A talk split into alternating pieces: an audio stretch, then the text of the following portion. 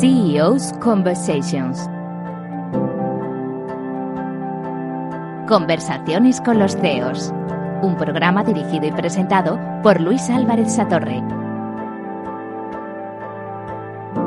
Hola, un día más estamos en nuestras conversaciones con los CEOs esos pequeños momentos de intimidad en los que charlamos con los máximos ejecutivos, con los responsables de compañías de diferentes perfiles.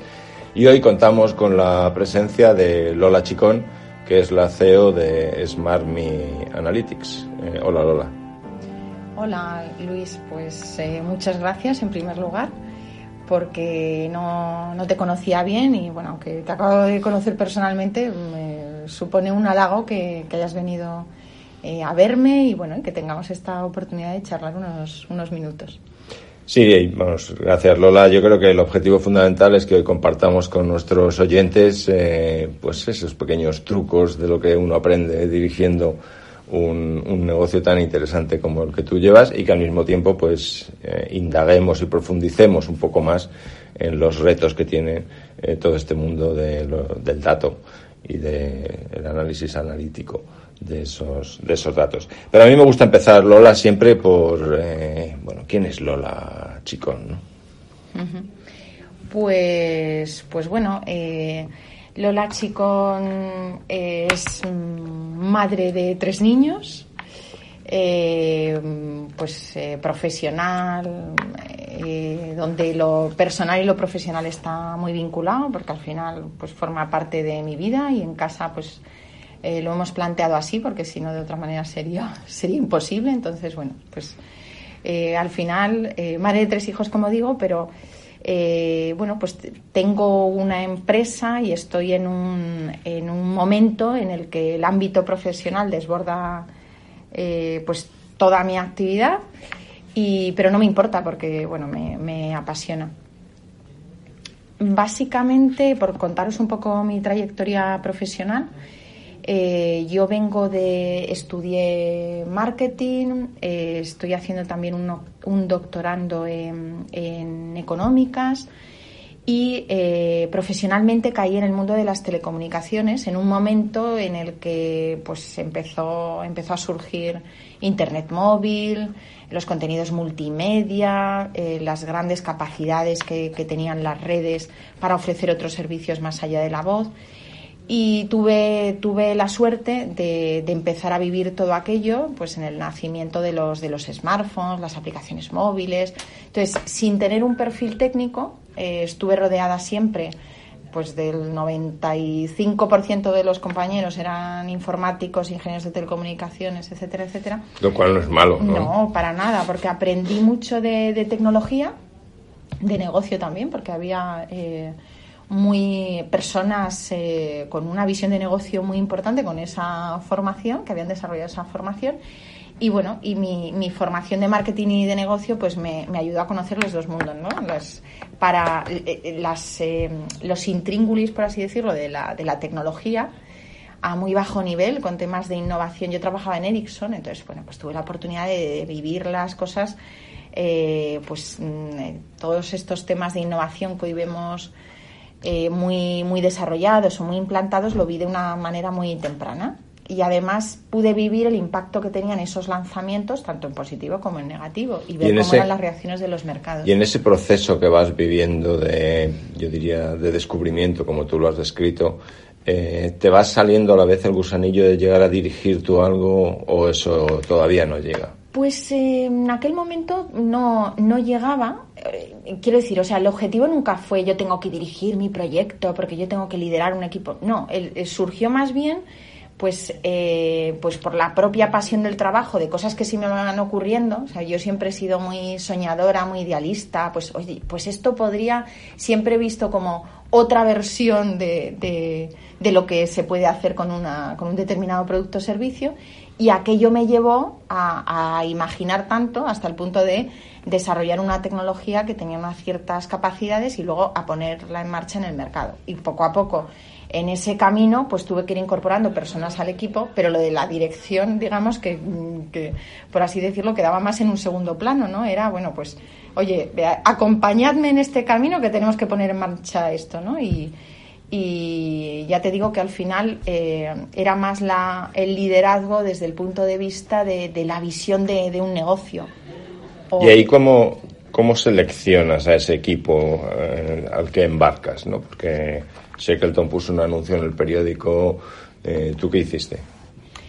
Pues realmente, eh, fíjate, yo ahí yo creo que, conseguí que se enganchara la gente por el propio entusiasmo que, yo transmitía, ¿no? Porque como siempre he sido la primera en creerme esto, eh, y además eh, soy muy tozuda en el sentido de que al principio cuando empezamos a crear esto era como algo que parecía de marcianos, ¿no? Entonces tuvimos que hacer una labor de evangelización muy importante, pero como lo tenía muy claro, pues yo creo que algún loco como yo, al ver esa clarividencia, le pareció atractivo, interesante y bueno, y al final porque es gente es gente muy maja, ¿no? Y, y, ve lo que tú estás viendo y, y, bueno, le parece interesante sumarse ese reto, pero realmente no ha habido una convicción. De hecho, si hubiera sido así, yo creo que se hubieran ido quedando por, por el camino, ¿no? de hecho, hay gente que está desde el principio y sigue y sigue colaborando a día de hoy. Empezó siendo nada una cosa muy germen, muy chiquitita, como muy familiar y ya poco a poco pues hemos ido incorporando a otras personas que siguen siendo estupendas y que se lo han creído también. ¿Y cómo atraes el talento? Pues a ver, yo tengo una ventaja y es que hay una cosa que no he dicho de mí y es que además de, de, ese, de esa carrera profesional, pues en paralelo desarrollé una, una, una carrera académica porque el mundo de la formación me entusiasmó desde siempre, entonces cuando terminé la universidad hice el máster y y empecé el doctorado, pues surgió una oportunidad profesional en, el ámbito de la docencia relacionada con el marketing y llevo como profesor asociado en la Universidad Complutense pues más de, de 15 años. Entonces eso... Y luego te has embarcado también en The Valley, ¿no?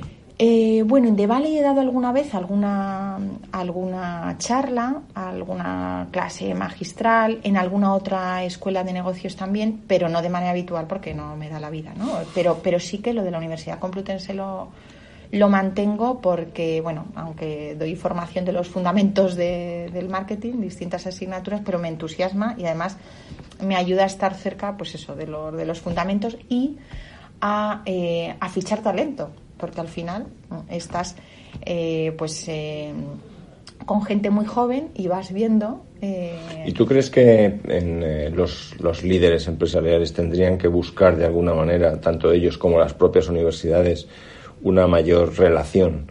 De manera que, por un lado, como tú decías, ¿no? tú escuchas un poco más y te enfrentas a retos con tus alumnos, pero al mismo tiempo seguro que ellos se benefician de tu experiencia cotidiana como responsable de una organización.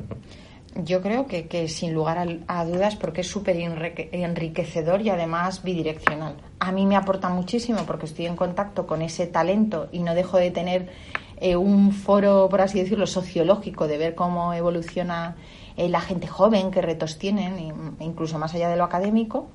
Eh, pero luego también por devolver eh, los aprendizajes que yo, que yo he tenido. Eh, pues durante mi carrera profesional he tenido muy buenos mentores de los que he aprendido un montón y gente que ha tenido esa capacidad didáctica para trasladarme cosas pues a lo mejor más técnicas o de liderazgo.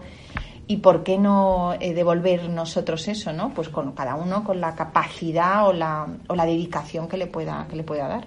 Ese era el objetivo del libro que, como sabes, eh, he publicado.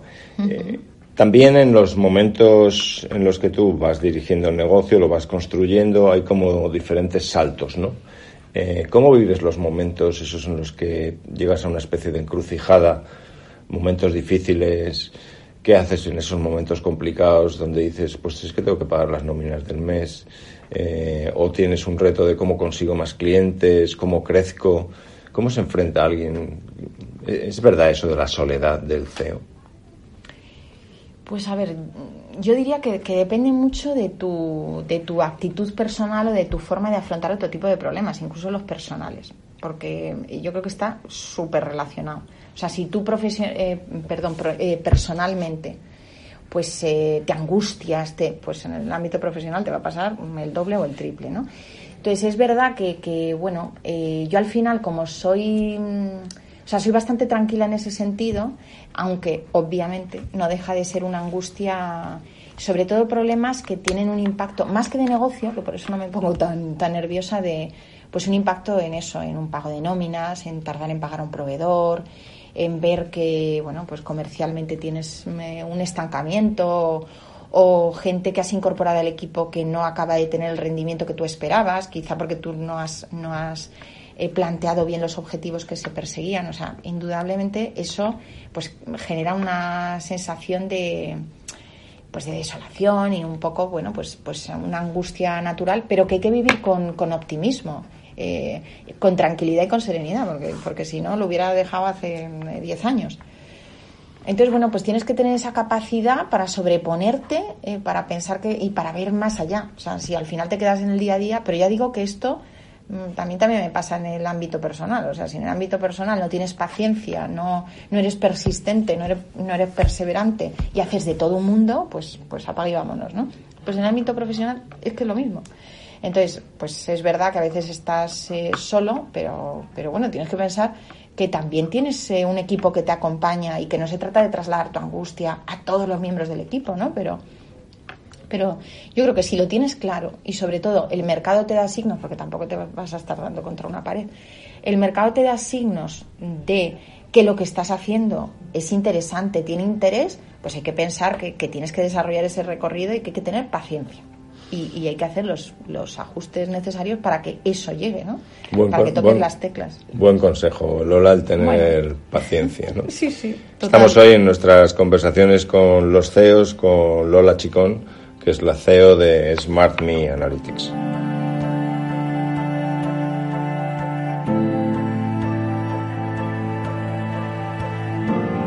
En Capital Radio, conversaciones con los CEOs. Seguimos en nuestras conversaciones con, los CEOs, hoy con Lola Chicón, que es la CEO de Smart Me Analytics. Hablabas, Lola, del entusiasmo que es el que con el que te llevas al equipo contigo. Pero cuéntanos un poco más eh, cómo evoluciona el propio proyecto de Smart Me Analytics. ¿Qué hacéis allí? Pues eh, fíjate lo que lo que lo que hacemos nosotros es monitorizar en tiempo real, observar en tiempo real eh, el comportamiento del consumidor, recogiendo evidencias que nos indican cuáles son sus gustos o sus intereses. Yo creo que respondemos a un reto básico en marketing donde el objetivo número uno es conocer muy bien a tu cliente, ¿no? Y hasta ahora se utilizaban muchas técnicas diferentes eh, que a día de hoy se tienen que hacer de otra manera. ¿Por qué?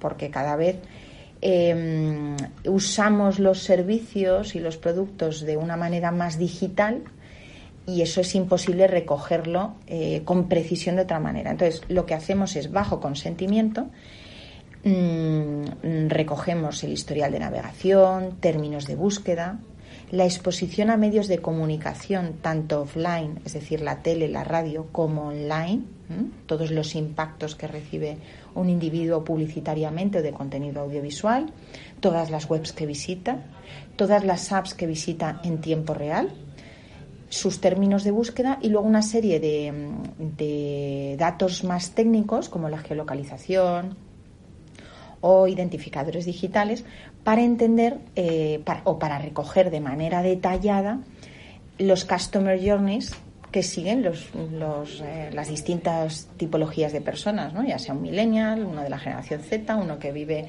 en Barcelona o alguien que vive, bueno, pues en, eh, donde sea, ¿no? Entonces vamos recogiendo en tiempo real todos esos gustos, intereses, cómo se relaciona con las marcas, en qué momentos.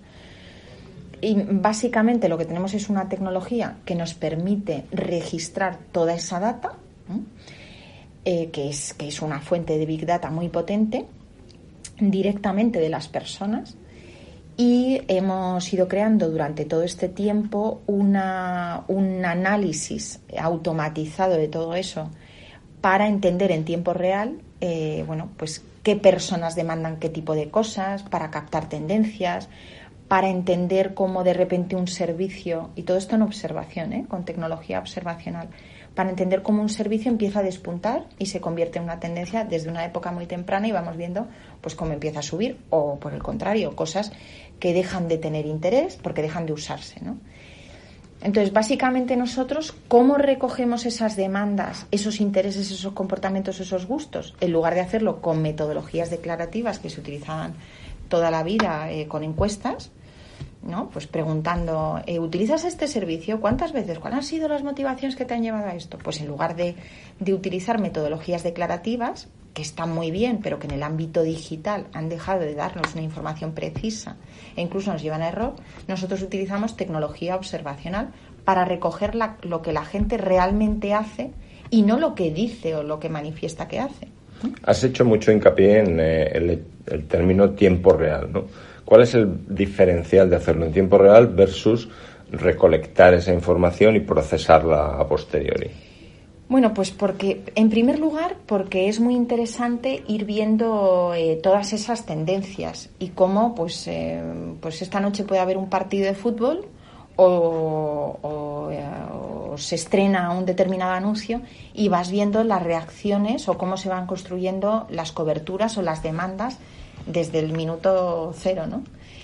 Mm, y además porque tienes una foto continua, ¿no? porque todos estos comportamientos, eh, piensa que hoy en día, en el, sobre todo en el consumo de productos y servicios digitales, eh, es muy cambiante. Pero es que cambia en momentos del día. Eh, hay algunas cosas que se mantienen lógicamente durante X periodos, pero que ahora de repente en verano pues despuntan los pagos móviles. Y llega septiembre y después un día específico, un domingo, y empieza a utilizarse una determinada cosa. ¿no? Entonces, la ventaja que te da el tiempo real, que tampoco tendría por qué ser tiempo real, ¿no? Podría ser una foto de lo que ocurre cada día, es que te ayuda a, entender precisamente ese customer journey, ¿no? Como una cosita empiezan a demandarse por poquita gente y empiezas a identificar esos early adopters y vas viendo cuándo empieza a coger dimensión. Entonces te ayuda a planificar después un plan de marketing basado en personas, ¿no? De manera real, ¿no? Y en, eh, estuvimos hace poco en nuestras conversaciones eh, a una compañía Actual Experience que ellos además analizan la experiencia del cliente en tiempo real fundamentalmente para que sus clientes reaccionen y tomen decisiones e intervengan de alguna manera en el proceso. Vosotros trabajáis con vuestros clientes también para que en función, tú decías, ¿no? De pronto hay un pico en la utilización de un servicio, vuestros clientes están utilizando esa información para reaccionar y tratar de tomar medidas y acciones, o bien para, para dotar de más capacidad, si es, imagínate que es un centro de llamadas o unas, un sitio de servicio donde la tecnología eh, tiene también una relación directa con el volumen de la demanda. ¿Cómo, ¿Cómo trabajáis en ese sentido? Pues esta tecnología desplegada comercialmente y en proyectos comerciales mmm, llevará año y medio eh, con lo cual es bastante reciente. Hasta ahora eh, casi todas las marcas lo han utilizado para conocer mejor a su cliente, para entender mejor la evolución digital de su sector y su propio rendimiento. Pues claro, mm, eh, la mayoría de los, por ejemplo, de los bancos están muy contentos porque bueno están creciendo mucho en el canal móvil, por ejemplo, ¿no? Sus apps están creciendo mucho. Pero claro, cuando no tienen la visión de cómo está creciendo el competidor A, el B, el C, el que acaba de entrar o todo el sector, pues eh, tienes una foto muy pequeña que te puede llevar a error, porque puede ser que estés creciendo, pero en menor medida que la competencia, ¿no? Entonces, se empiezan a utilizar todo esto, pero fíjate, no toman decisiones, son más decisiones estratégicas y no tan a corto plazo. Donde sí que los clientes están tomando decisiones más a corto plazo pero todavía están utilizando la tecnología y esta data para aprendizaje, por así decirlo, y para entender o para darle respuestas a determinadas cosas que no sabían, es en el mundo de, de la publicidad, de las campañas publicitarias. Lo que les permite la tecnología es monitorizar en tiempo real cómo se está construyendo su campaña, cómo está funcionando su mix de medios y cómo está contribuyendo cada medio al objetivo que, que, de negocio que se habían marcado que esto es bastante novedoso porque no hay eh, nada igual que, les permita tener ese tipo de data. Entonces van, van aprendiendo para planificar la próxima campaña. Pero todavía no se está utilizando esto eh, para aplicarlo, ¿no? para activar ese dato, esa información en tiempo real. Mm, esperemos que, dentro de poco los clientes ya tengan ese aprendizaje como para... y ahí trabajáis con eh, información de clientes individuales ¿Cómo, le sacáis partido también al hecho de que los clientes tienen esos perfiles comunes en muchas ocasiones y que por tanto puedes ir agrupando determinados comportamientos? Eh, tanto en los estos canales tradicionales que hablabas como seguramente en el social media eh, a, través de distintos medios. ¿Cómo vais viendo ese perfilado de los clientes? Te refieres, eh, entiendo que te refieres a lo que nosotros llamamos audiencias compartidas.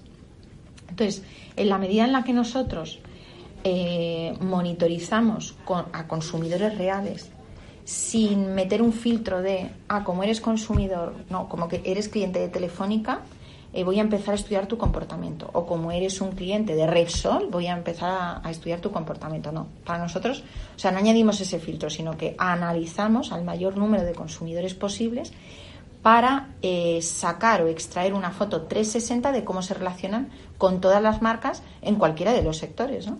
Entonces empezamos a ver individuo a individuo, ah, pues este individuo eh, en el sector de transportes pues eh, por ejemplo utiliza eh, utiliza la aplicación de Wilet, ¿no? que es una aplicación de Repsol. Y además utiliza eh, Cabify y esporádicamente Uber. Y alguna vez ha utilizado MyTaxi. Y en el sector de financiero por ejemplo hace los pagos móviles con Samsung Pay en mayor medida que con otra marca. Con lo cual vamos viendo todos esos territorios comunes entre sectores no podemos ver audiencias compartidas dentro de un mismo sector por ejemplo un cliente eh, de ING también es cliente, por ejemplo, de CaixaBank, pero en mayor medida de CaixaBank. O en determinados momentos utiliza eh, la app de CaixaBank y no la de ING. Y así vamos construyendo esas audiencias compartidas para entender eh, su estilo de vida y cómo se relacionan con todas las marcas.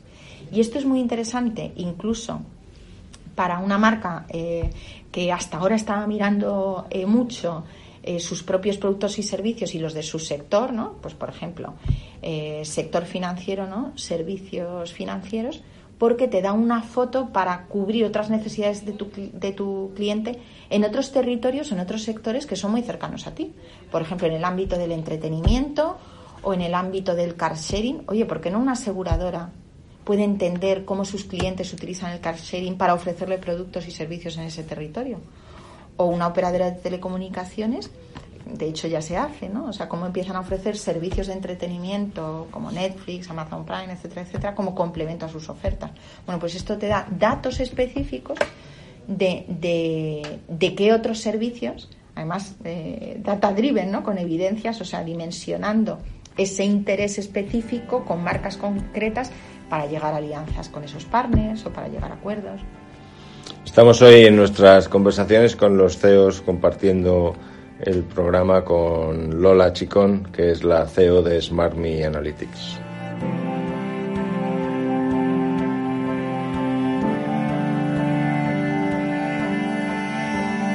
Conversaciones con los CEOs, un programa dirigido y presentado por Luis Álvarez Satorre.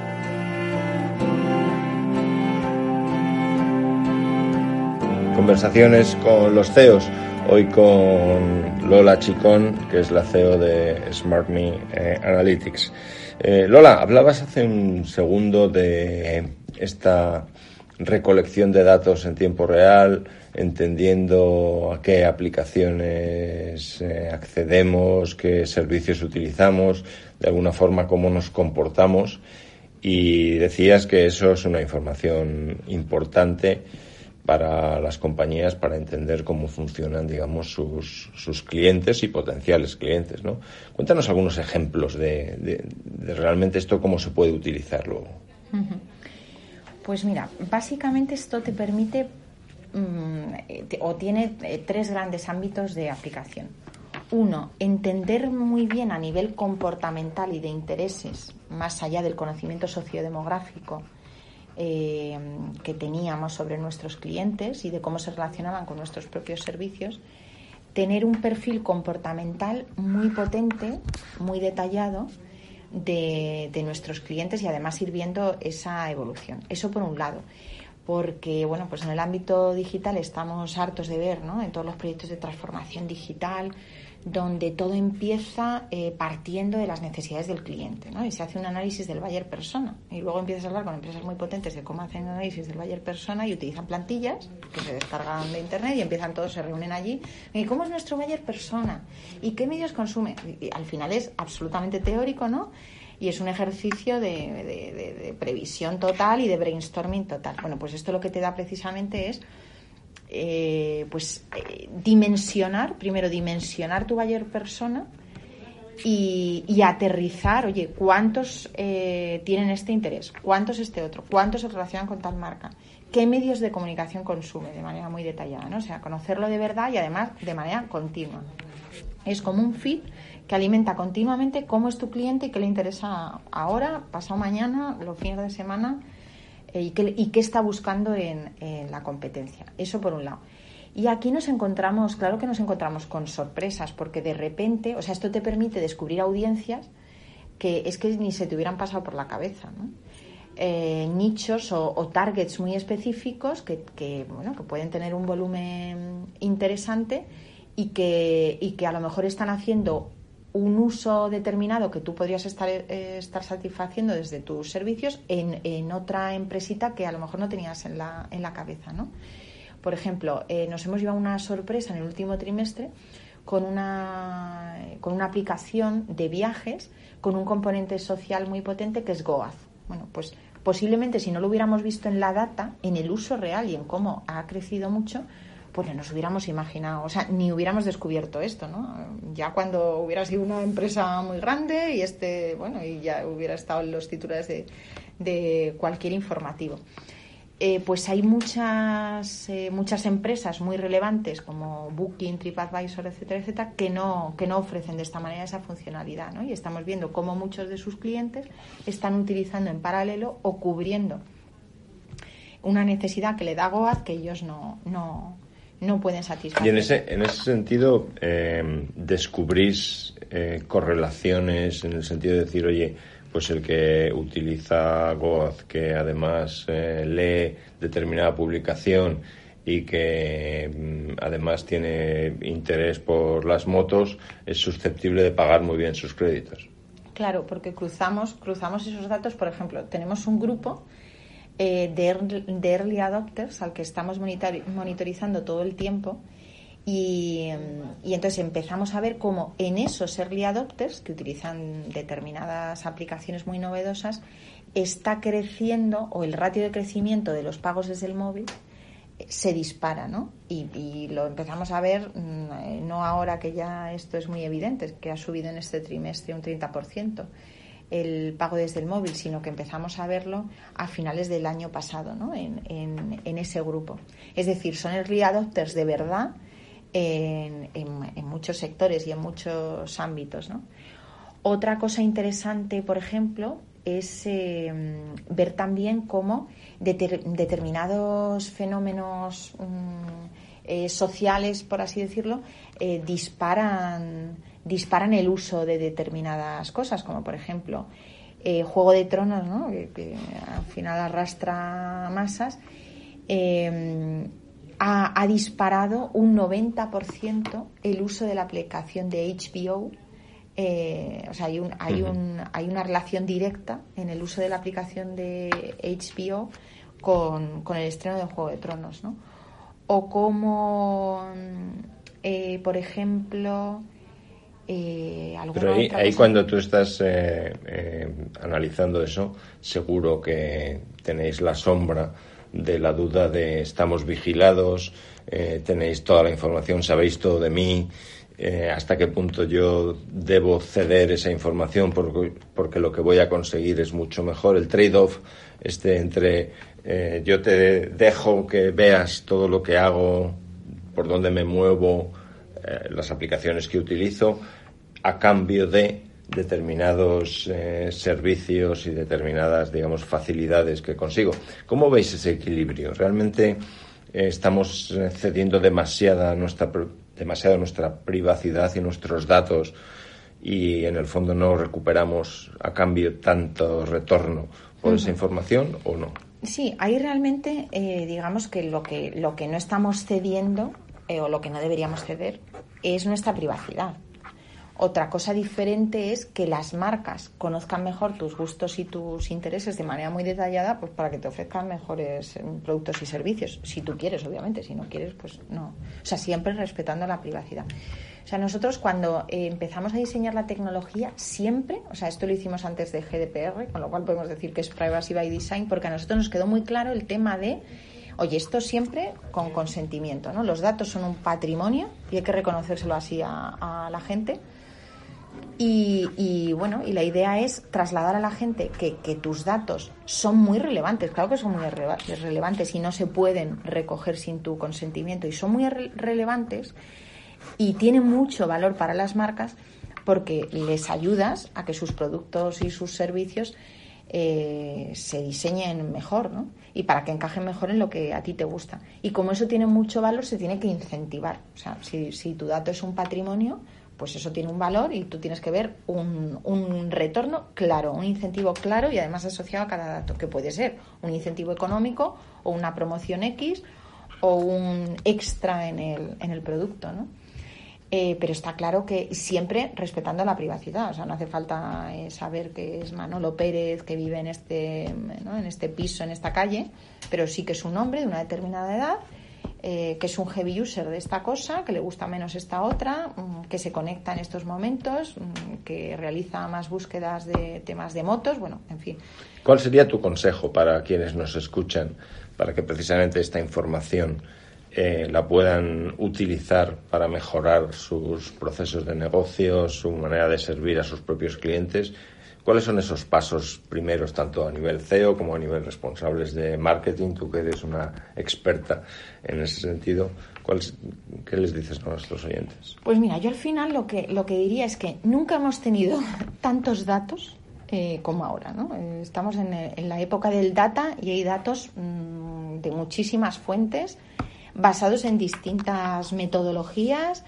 Eh, unos nos vienen de unos canales, otros de otros, y hay bastante confusión. Entonces, en primer lugar, eh, yo iría a tener, eh, pues quizá no tantas fuentes de datos, pero sí fuentes de calidad, de calidad, basadas en metodologías que nos hayamos preocupado de que, de que mm, el dato que arrojan es, es, como digo, de calidad, pero sobre todo que se hagan una pregunta, o sea, ¿realmente tienen datos de comportamiento de cliente eh, con esa visión 360, o sea, están entendiendo bien a su cliente, eh, viendo cómo, cómo, consumen sus productos y servicios, eh, cómo consumen a la, a la competencia, cuántas veces le estoy impactando, en fin, ¿realmente tienen esos datos? Y si la respuesta es no, si la respuesta es no, bueno, pues que, que, nos llamen y les, contamos cómo, cómo, se puede hacer. Pero, y, yo creo, esto ahora mismo lo estamos haciendo nosotros, pero en unos años, eh, además, a nosotros nos vendría muy bien que esto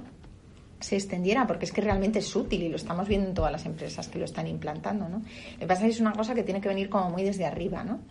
Eh, que sea una fuente de datos, eh, pues eso, directa de cliente, para, para, todos los departamentos que al final, bueno, por supuesto los departamentos de, marketing, eh, que tienen que tomar decisiones relacionadas con el consumidor, que es que esto ocurre en todas las empresas, en todos los sectores y en el ámbito digital, pues es que estamos muy perdidos, porque, vale, hay muchas analíticas, pero de nuestra propia web, de nuestra propia, de las tiendas, que esto ya se mide de otra forma, de cómo se consume, de cómo estos clientes consumen Facebook o Google, que esto ya me lo dan las plataformas pero realmente no nos hemos preocupado de tener una única fuente que me esté diciendo cómo es el consumidor, ¿no?